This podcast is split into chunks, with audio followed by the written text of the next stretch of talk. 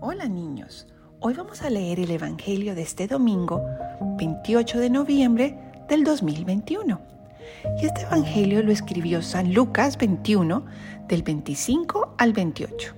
Y dice así. En aquel tiempo Jesús dijo a sus discípulos, Habrá señales prodigiosas en el sol, en la luna y en las estrellas. En la tierra las naciones se llenarán de angustia y de miedo por el estruendo de las olas del mar. La gente se morirá de terror y de angustiosa espera por las cosas que vendrán sobre el mundo, pues hasta las estrellas se bambolearán. Entonces verán venir al Hijo del Hombre en una nube, con gran poder y majestad.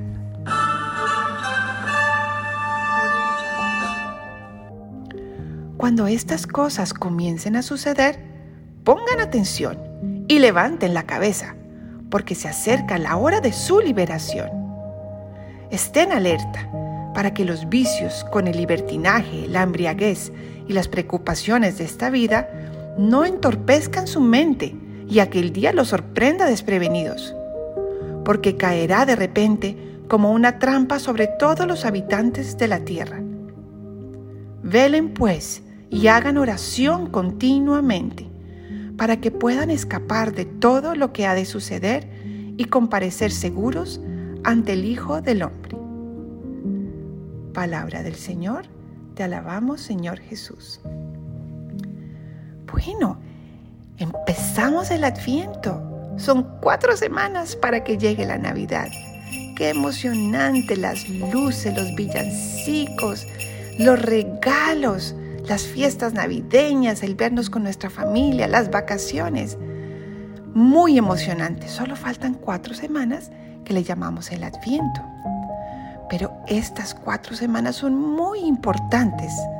Además de decorar y prepararnos, hay que preparar algo lo más importante, que es nuestro corazón, para que nuestro corazón esté lindo y calientito para el nacimiento del niño Jesús porque estamos preparando su nacimiento. Pero ¿y cómo preparamos nuestro corazón?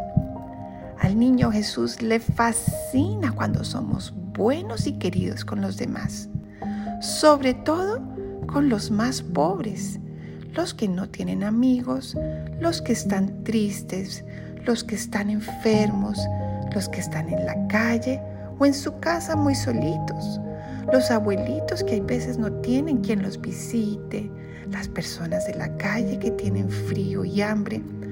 Cuando nosotros les regalamos una sonrisa o les regalamos un pedacito de pan o compartimos un juguete que nos gusta mucho con algún niño que no tiene o cuando dedicamos parte de nuestro tiempo a ir y visitar a alguien que hace rato no recibe una visita esa es la mejor preparación de nuestro corazón para el cumpleaños de Jesús.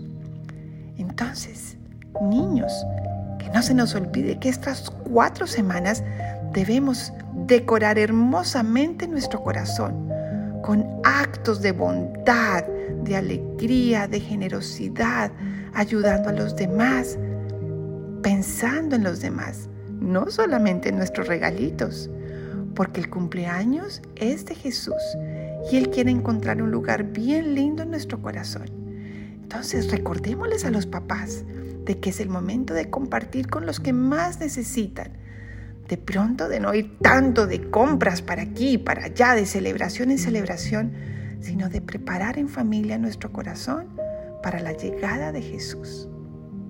Bueno, les mando un gran abrazo y nos vemos la próxima semana. Los quiero mucho.